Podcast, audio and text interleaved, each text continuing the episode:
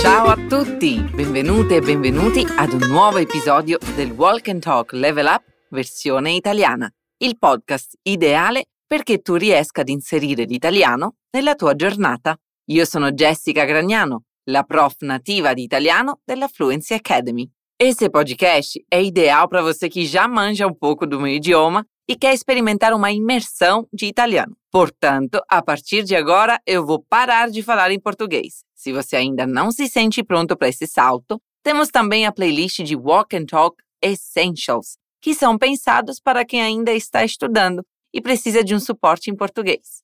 E falando em estudar, se você ainda não é nosso aluno na Fluency Academy, não sabe o que você está perdendo. Se inscreva já na nossa lista de espera e destrave de vez seu italiano com os melhores professores da internet. E agora, torniamo all'italiano. È ideale che tu ascolti questo podcast mentre realizzi qualche altra attività, per esempio quando stai guidando. L'importante è mettere da parte la paura e la vergogna e praticare l'italiano con me. Ti ricordo che questo podcast è interattivo. Ogni volta che sentirai questo suono, sarà il tuo momento di ripetere quello che ti dico o di rispondere a quello che ti chiedo. E come sempre, se vuoi approfondire i tuoi studi, potrai trovare il materiale aggiuntivo di questa puntata sul nostro portale fluencytv.com. Ma adesso cominciamo. Oggi ascolteremo il dialogo tra Mari e il commesso di un negozio. Prova a scoprire cosa vuole comprare la ragazza. Torno subito. Vediamo, ho una lista. Eccola. Ho bisogno di due ciotole, un tappetino, un giocattolo e un sacchetto di lettiera per gatti, per favore. Ok, ed è nuovo il gattino? Abbiamo cibo umido e secco. Ne ha bisogno? Ho dimenticato la cosa più importante. È un cucciolo. Vorrei del cibo umido. Benissimo, signora. In tutto fanno 67 euro. Hmm, sembra che lei abbia dimenticato qualcosa di importante, no? Ascoltiamo ancora una volta. Vediamo, ho una lista. Eccola.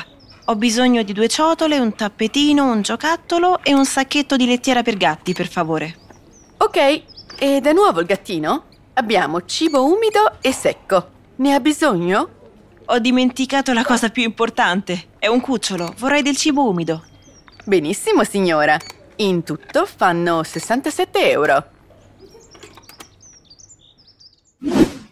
E adesso iniziamo a costruire il nostro ponte. Mari comincia il dialogo quasi come se parlasse a se stessa. Lei dice: Vediamo, ho una lista. Eccola. Bene, se hai già visto qualsiasi telenovela italiana della Globo, hai già sentito questa parola. Ecco, ma cosa significa? Dunque, questa parola funziona come un'interiezione che utilizziamo quando vogliamo richiamare l'attenzione del nostro interlocutore su una cosa o un fatto che è già percepibile. Per esempio, come quando diciamo eis in portoghese. Quindi in questo caso Mari sottolinea il fatto che ha trovato la sua lista dicendo eccola. La è il pronome che si riferisce appunto alla lista. Dillo con me. Eccola. Eccola. Ho una lista. Ho una lista. Vediamo. Vediamo. Vediamo, ho una lista. Eccola. Molto bene. E lei continua. Ho bisogno di due ciotole, un tappetino, un giocattolo e un sacchetto di lettiera per gatti, per favore. Ha bisogno proprio di un sacco di cose, vero? Cosa significa avere bisogno? Questa è un'espressione che utilizziamo per dire che abbiamo una necessità. Diciamo che per esempio hai un test importantissimo domani. Hai dunque bisogno di studiare. Questa è una tua necessità. Se sei stanco, hai bisogno di riposarti e così via. Ripeti con me. Avere bisogno. Ho bisogno. Ho bisogno. E di che cosa aveva bisogno Mari? Eh sì, un sacco di cose. Ha bisogno di due ciotole, un tappetino, un giocattolo e un sacchetto di lettiera per gatti. Probabilmente quindi è in un pet shop, giusto? Diamo un'occhiata ad ogni elemento della lista. Il primo è la ciotola. Mari ne vuole due e per questo la parola diventa ciotole. La ciotola è l'oggetto in cui mettiamo l'acqua e il cibo per i nostri animali. Dillo con me. Ciotola. Ciotola. Ciotole.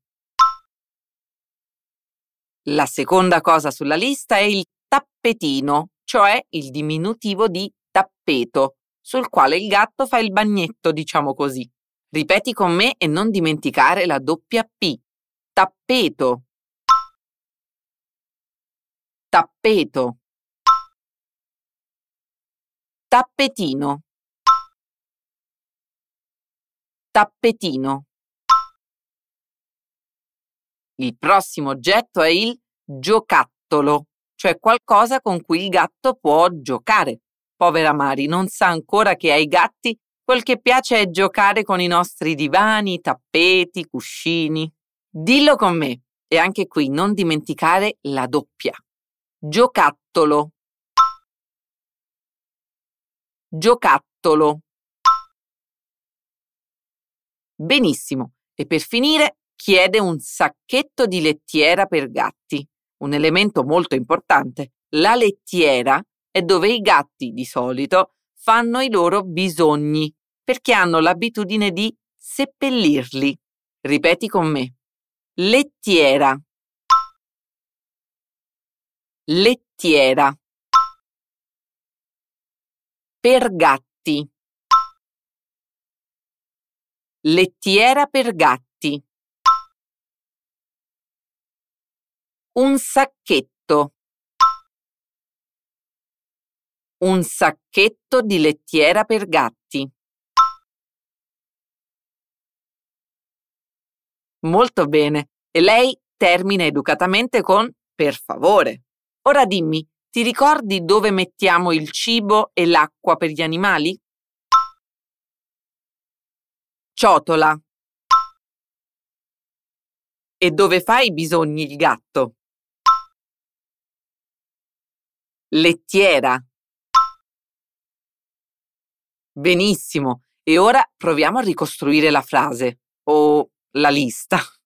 Per favore.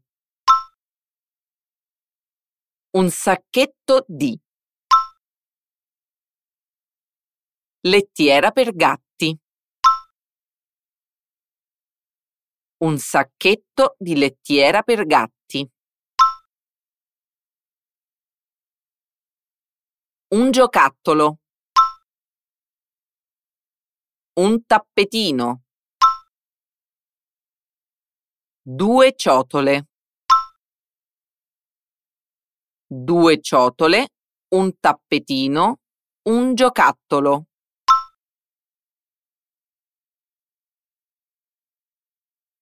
Un sacchetto di lettiera per gatti. Ho bisogno di due ciotole. Ho bisogno di due ciotole, un tappetino.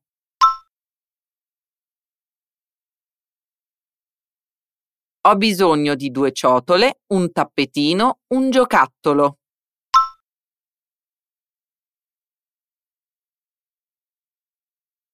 Ho bisogno di due ciotole, un tappetino, un giocattolo e un sacchetto di lettiera per gatti.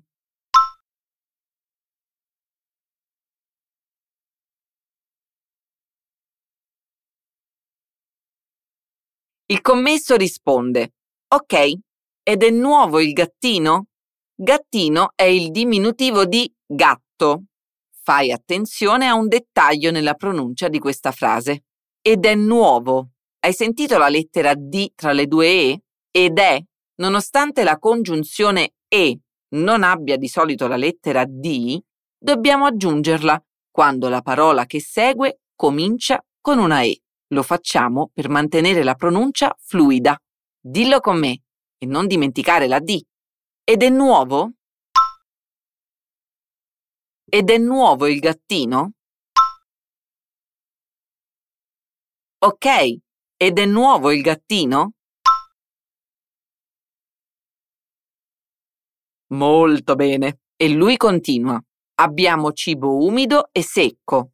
Ne ha bisogno?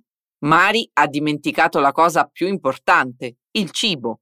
Se tu hai un gatto, probabilmente sai che esistono due tipi di cibo, quello umido, che spesso piace di più, e quello secco. E il commesso le domanda, ne hai bisogno? Qua abbiamo un'altra volta avere bisogno. Segue il pronome ne. Questa parolina la utilizziamo per sostituire una parola o una parte di una frase per non ripeterla. Quindi per non dire abbiamo cibo umido e secco, ha bisogno di cibo umido e secco? Il commesso sostituisce l'oggetto, cibo umido e secco, con il pronome ne. Se vuoi conoscere meglio gli usi di questo pronome, da un'occhiata al materiale aggiuntivo disponibile sul nostro portale fluencytv.com. Ma adesso Ripeti con me la frase. Ha bisogno. Ne ha bisogno. Cibo umido e secco. Abbiamo cibo umido e secco. Abbiamo cibo umido e secco. Ne ha bisogno?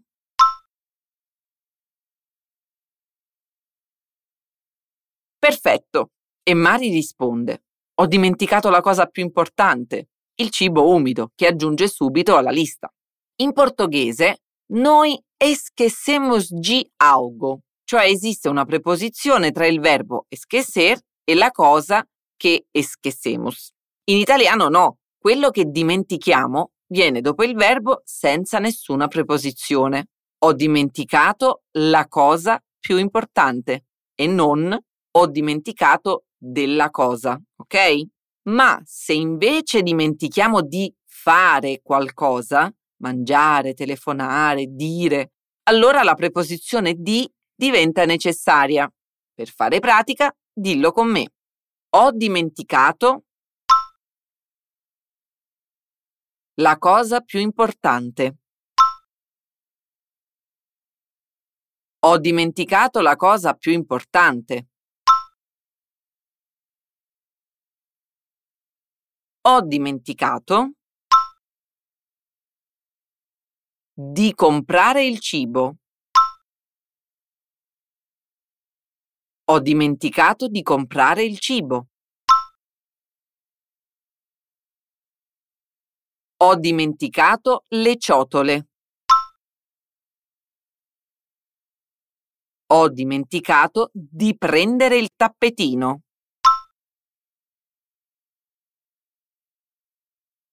Ho dimenticato la cosa più importante. Facile, no? E perché il cibo umido è la cosa più importante? Perché il gatto è un cucciolo, non è ancora un adulto. Questa parola cucciolo può riferirsi al bebè di qualsiasi animale, cucciolo di cane, cucciolo di mucca, cucciolo di capra e così via ma lo usiamo anche in tono affettuoso con amici, familiari e amori. Dai, dillo con me. Cucciolo. Cucciolo. È un cucciolo. Ecco, e Mari continua. Vorrei del cibo umido. Il verbo volere in questa frase è coniugato al condizionale il modo educato per fare una richiesta. Questo verbo è seguito dal partitivo del. Vorrei del cibo. Il partitivo è un sinonimo di un po' di e lo usiamo quando vogliamo riferirci a una quantità indeterminata di qualcosa. Ripeti con me. Cibo umido. Del cibo umido. Vorrei del cibo umido. Ottimo. E il commesso risponde. Benissimo, signora. In tutto fanno 67 euro. Esistono tantissimi usi per il verbo fare e uno di questi è proprio quello che il commesso utilizza. Fanno 67 euro. Possiamo usare il verbo fare per riferirci alla somma dei valori che compongono un totale. Fai attenzione a un dettaglio. 67 euro e non euri. Ripeti con me. 67 euro. Fanno 67 euro. In tutto fanno In tutto fanno 67 euro. Benissimo. Benissimo, signora. Benissimo, signora. In tutto fanno 67 euro.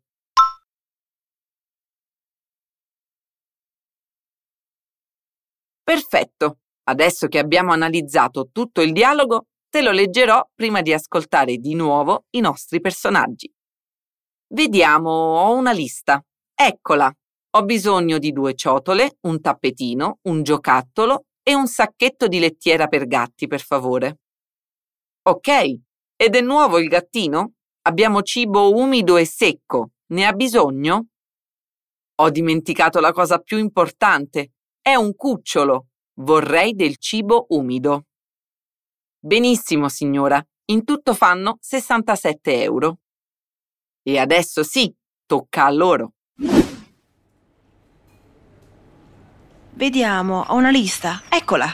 Ho bisogno di due ciotole, un tappetino, un giocattolo e un sacchetto di lettiera per gatti, per favore. Ok, e da nuovo il gattino? Abbiamo cibo umido e secco. Ne ha bisogno? Ho dimenticato la cosa più importante. È un cucciolo. Vorrei del cibo umido. Benissimo, signora. In tutto fanno 67 euro. Sono sicura che la tua comprensione è migliorata tantissimo dall'inizio di questo episodio. Oggi abbiamo imparato il significato dell'espressione avere bisogno e del pronome ne e abbiamo scoperto anche alcune parole del vocabolario di Pet Shop. Ti ricordo che puoi trovare il materiale di questa lezione sul nostro portale fluencytv.com e per altri e sempre nuovi contenuti di italiano da un'occhiata al nostro Instagram Fluency TV Italiano. Per oggi è tutto. Un bacione da Salvador. A presto. Ciao ciao!